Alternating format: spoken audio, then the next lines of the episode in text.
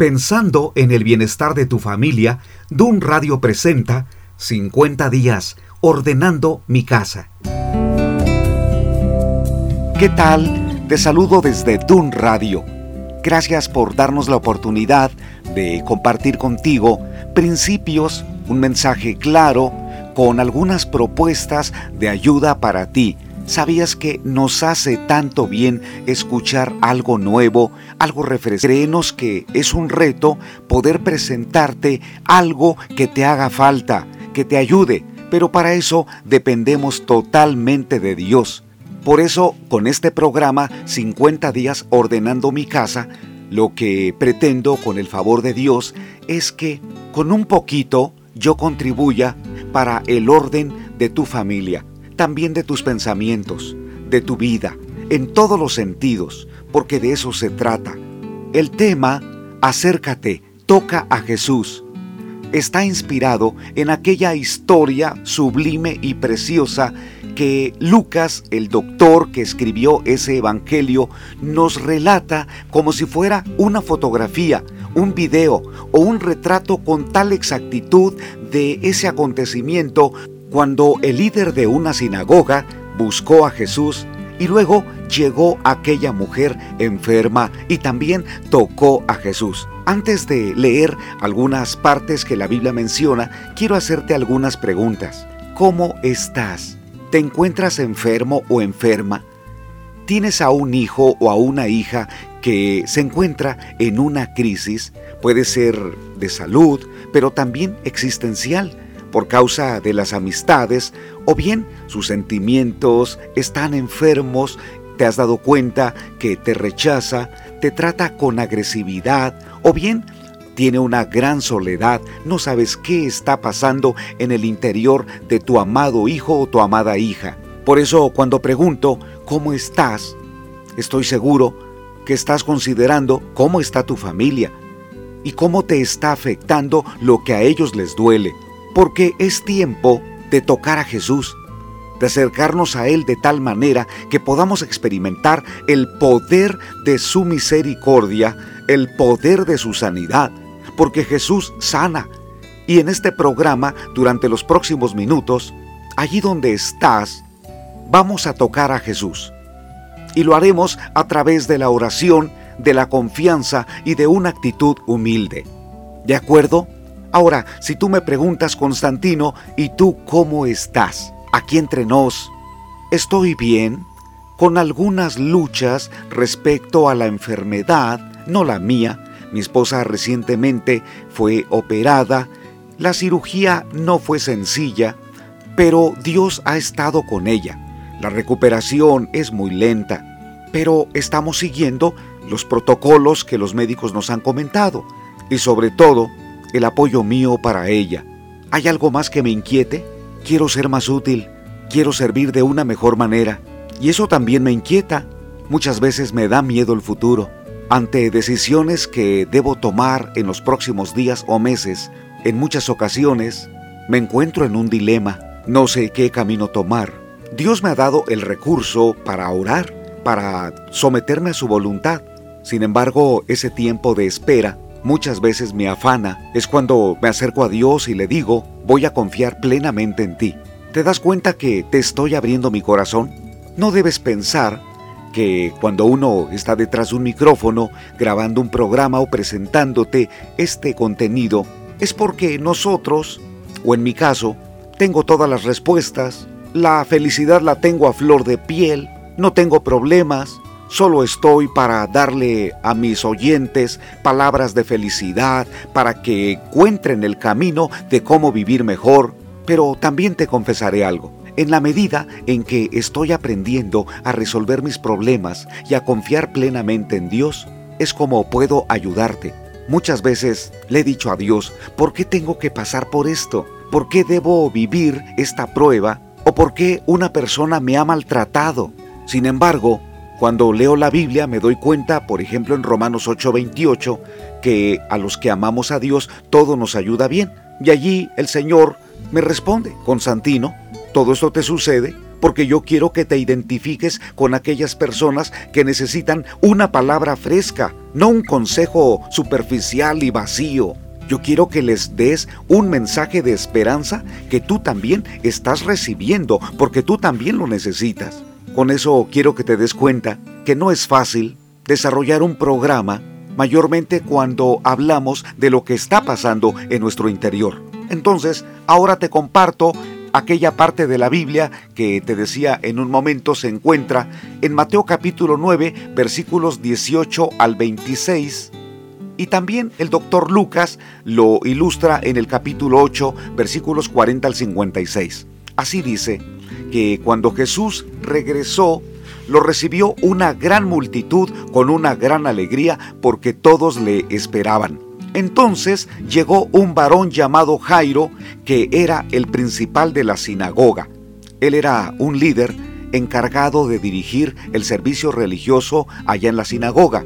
Era como en nuestro tiempo una comunidad pequeña o una célula de aproximadamente unas 10 familias que se reunían los días sábados, de acuerdo a la costumbre de los judíos, para adorar a Dios.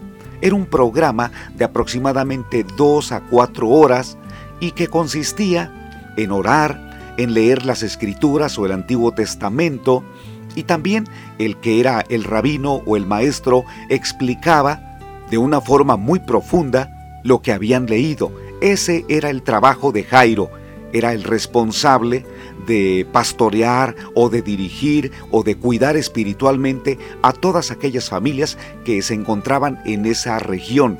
¿Qué crees que pasó? Al principal de la sinagoga se le enfermó su hija. Por eso fue a buscar a Jesús. En aquellos días podría ser vergonzoso que el líder de una sinagoga fuera con Jesús, porque los judíos lo consideraban un enemigo, era un rival de quien no tenían nada que aprender. Es más, muchas veces que los fariseos y los escribas, porque así se le llama al grupo de los líderes judíos, cuando ellos buscaron a Jesús, no era para aprender de él, no llegaban para decirle, Maestro, me falta conocimiento, quiero saber más de Dios, por favor, ilústrame. Por el contrario, se acercaban para tentarlo, le hacían preguntas tramposas porque la intención de ellos era ridiculizarlo, hacerlo quedar mal en público. Pero esta vez Jairo, el principal de la sinagoga, fue con Jesús en otro sentido. Él tenía una gran necesidad, su hija estaba muy, muy enferma. Es seguro que preguntó, disculpen, ¿dónde está Jesús? Me interesa hablar con él. Algunos judíos le dirían, ¿para qué vas a hablar con Jesús? Jairo, tú eres maestro. Tú no necesitas consultar a nadie, tú puedes resolver tus problemas, es más, tú nos ayudas a todos los de la comunidad. Pero te diré esto, por más que seamos capaces y sepamos resolver problemas, llega un momento cuando tu mente se nubla no sabes qué hacer. Así seas médico, no sabes responder un problema de tu familia. Es más, en ética se enseña, si un familiar tuyo tiene problemas de salud y tú eres médico, que aparte de tu opinión busques la de un consejero médico, no por falta de capacidad, sino de objetividad para considerar el problema. Por eso es que Jairo llegó hasta Jesús, se postró ante él y le dijo, por favor, ven a mi casa tengo una hija única como de 12 años que se está muriendo. ¿Qué escenario aquel?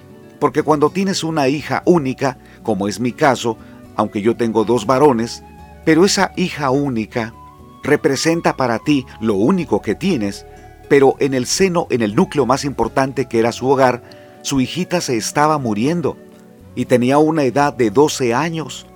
Entonces, mientras le insistía a Jesús entra a mi casa, es urgente, es ahora, Jesús.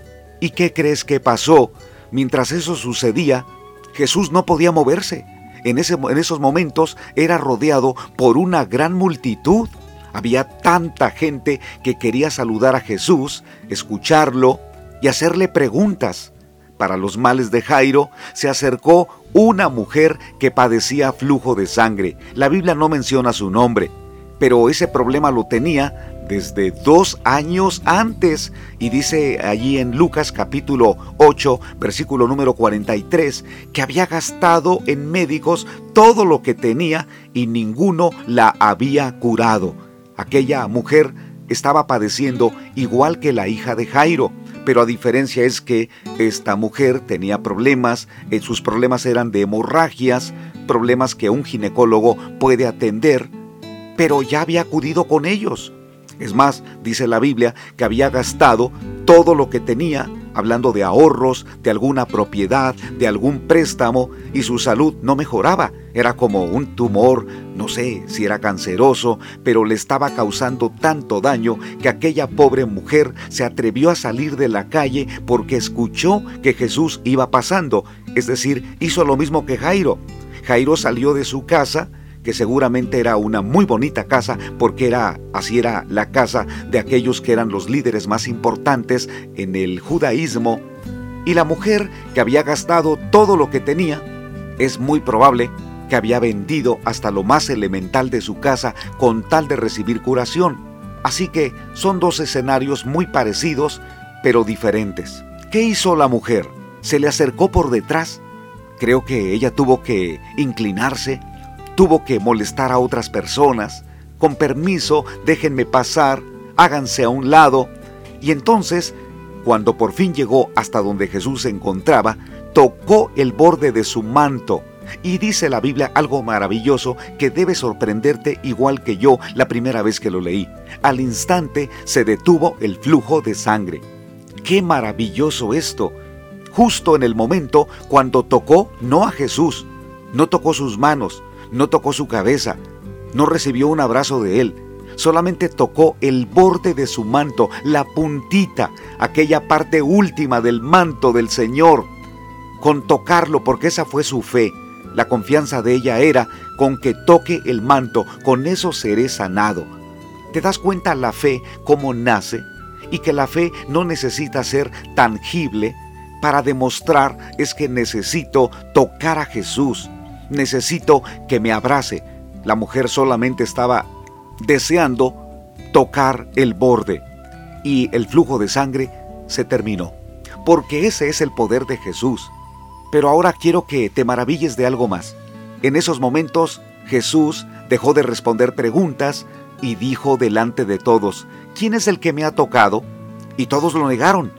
Es más, alguien dijo, que estaba allí, que era Pedro, Maestro, la multitud te aprieta, te oprime, te apachurra y dices, ¿quién es el que me ha tocado? Pero Jesús se refería a alguien que lo había tocado en un sentido espiritual y dijo, yo he conocido que ha salido poder de mí. Jesús sabía, alguien lo había tocado con fe, todos los, demás lo habían tocado de una, de una forma física, ese toque como cuando saludas a alguien, pero el toque de aquella mujer había sido diferente, había sido de fe. Y eso es lo que a Dios le interesa. De nada sirve que te acerques físicamente y aún tengas el manto de Jesús, tengas uno de sus clavos, en tu casa tengas su cruz, en tu casa tengas su sudario, en tu casa tengas algún pergamino, de nada sirve. Todo eso es, si es tangible, pero no es la fe, no representa lo que Dios quiere de ti.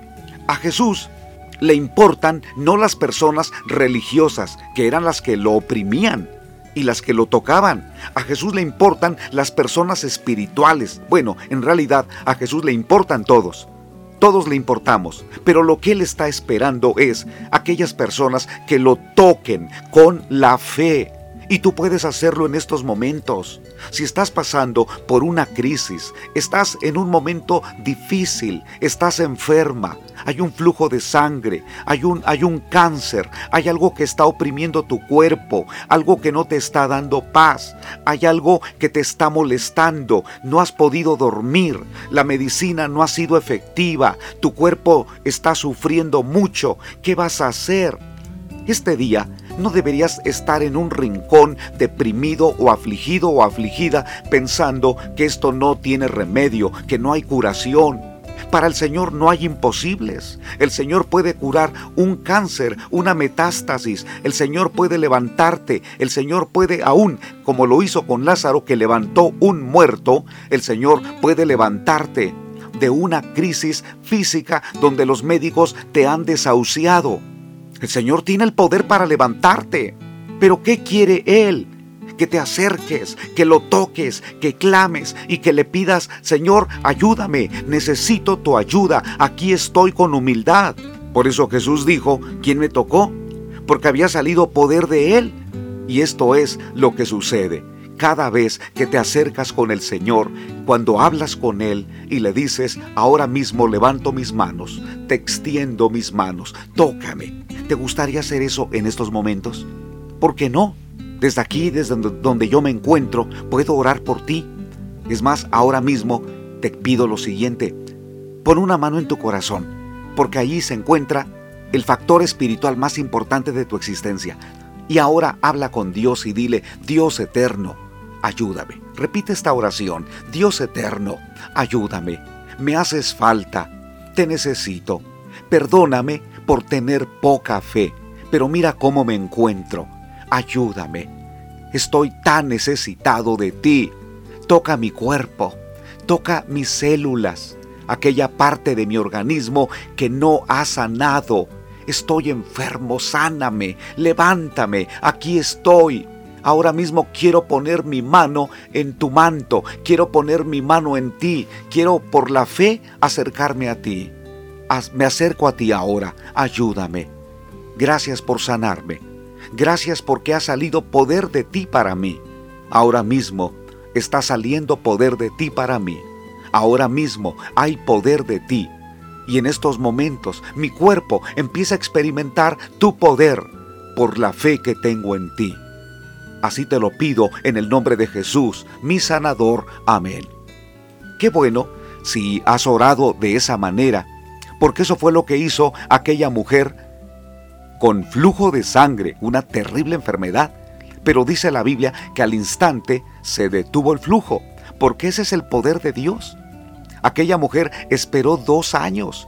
Probablemente tú has esperado ya mucho tiempo. Es el momento que clames a Dios y ten cuidado con la duda, con la incredulidad, porque tal vez me digas, Constantino, pero yo ya había orado.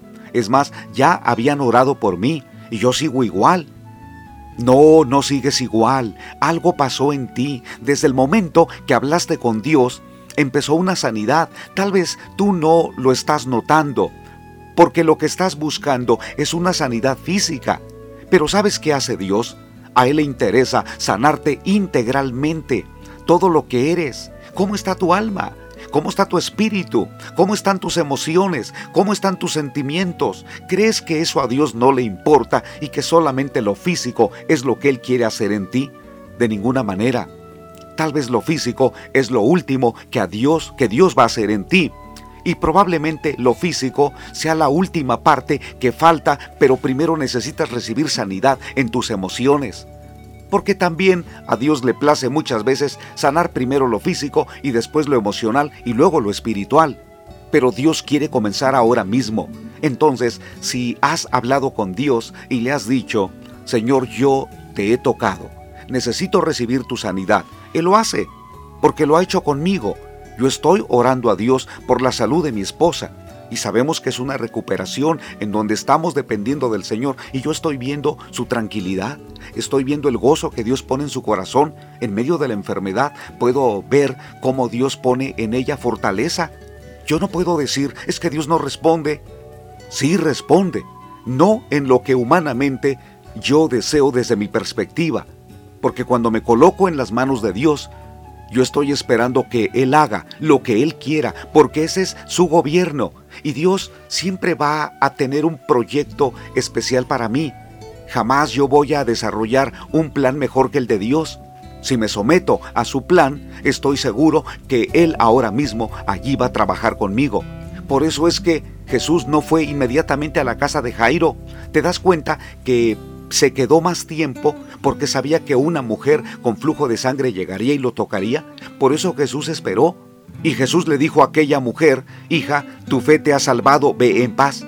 qué diferente la mujer regresaría a su casa, salvada y con paz. Primero fue sanada, pero luego fue salvada. No solamente es ser sanado, sino ser salvado, porque uno se recupera de una enfermedad, se recupera de un accidente, pero eso no es garantía que la vida va a ser mejor. Físicamente sí, pero moral y espiritualmente no.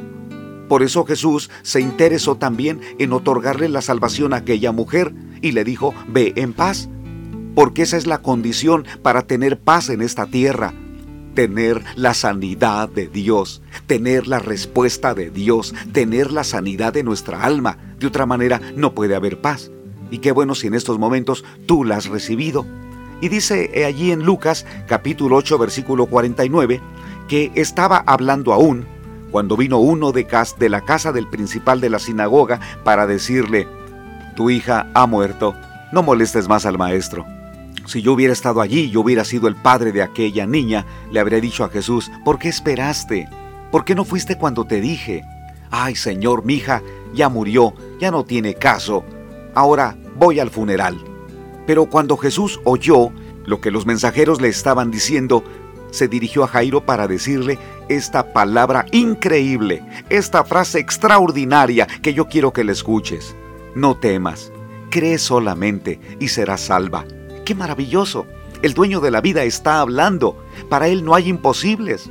Pero Jesús quiere que Jairo confíe plenamente en él. Por eso le dijo, no temas, porque el temor se había apoderado de Jairo. Su hija ya había muerto y qué caso tenía seguir allí con Jesús. Pero el Señor inmediatamente le dice, cree solamente. ¿En qué debía creer Jairo? ¿En su hija? ¿En su familia? ¿En su religión? No, tenía que creer en las palabras que Jesús le estaba diciendo, será salva. Creer en Jesús es un asunto vital como aquella mujer que creyó para acercarse y tocar el borde de su manto. Pero ahora lo que Jesús le está pidiendo a Jairo es un poco más que aquella mujer. Le está diciendo, cree. ¿Acaso Jairo no creía? Por supuesto, él había leído los pergaminos y conocía la ley de Moisés y la predicaba, la enseñaba.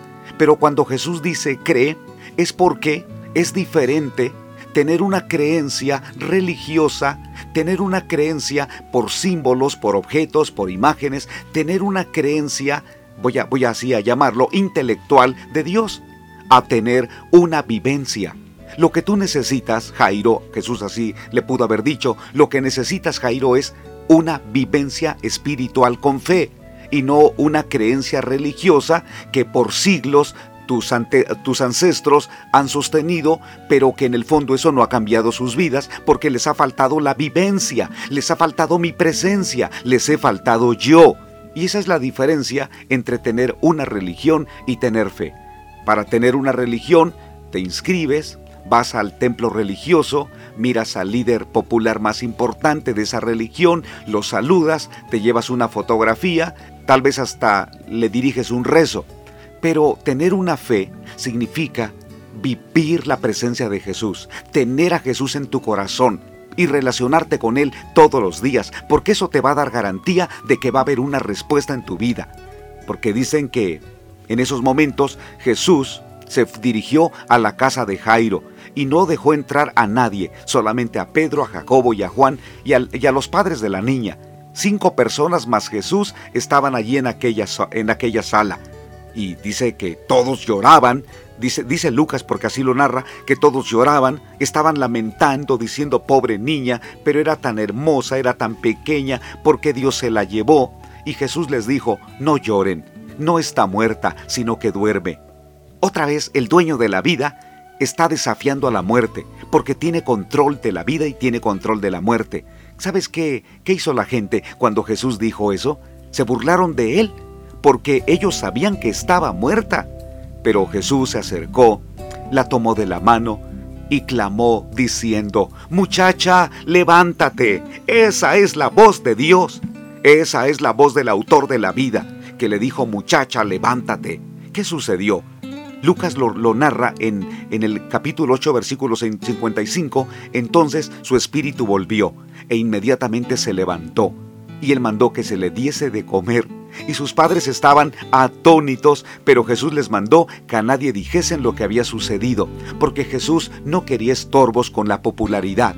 Jesús quería un bajo perfil para seguir haciendo milagros porque la popularidad estorbaba ya que la gente impedía que Jesús enseñara o dijera la palabra que necesitaban. Por eso Jesús no buscó protagonismo, no buscó aplausos, no buscó que se publicara ese milagro, no pidió que a partir de esos momentos en redes sociales como si hubiera Facebook, todo mundo supiera lo que hizo Jesús. No, lo que hizo Jesús fue decirles que nadie sepa, solo ustedes, para testimonio, glorifiquen a Dios, denle gracias. Y aquí lo importante es ese milagro de resurrección, porque aquella muchacha se levantó y se la dio a sus padres. Esto es lo que Jesús puede hacer también el día de hoy, porque es todopoderoso. Lo que necesitas es creer, creer. Tienes que acercarte, tienes que tocar a Jesús. Ahora mismo lo puedes hacer a través de la oración. Si en estos momentos necesitas dirigir a Dios tu vida, dirigir a Dios tu alma, por favor te quiero pedir algo. Levanta tu mano ahora al cielo como si tocaras el cielo, como si tocaras a Dios. Levanta tu mano y repite esta oración. Padre, te necesito. Toca mi vida, dame sanidad, ayúdame a creer en ti, porque soy falto de entendimiento, me falta fe, ayúdame a tener fe en ti, te necesito Padre, ayúdame. En el nombre de Jesús, amén. Cuando oramos a Dios, puede ser de una forma tan sencilla, Dios te escucha y Dios responde, no lo olvides. Te espero en el siguiente programa Continúa con nosotros en Dun Radio. Soy Constantino Varas de Valdés. Que tengas un gran día.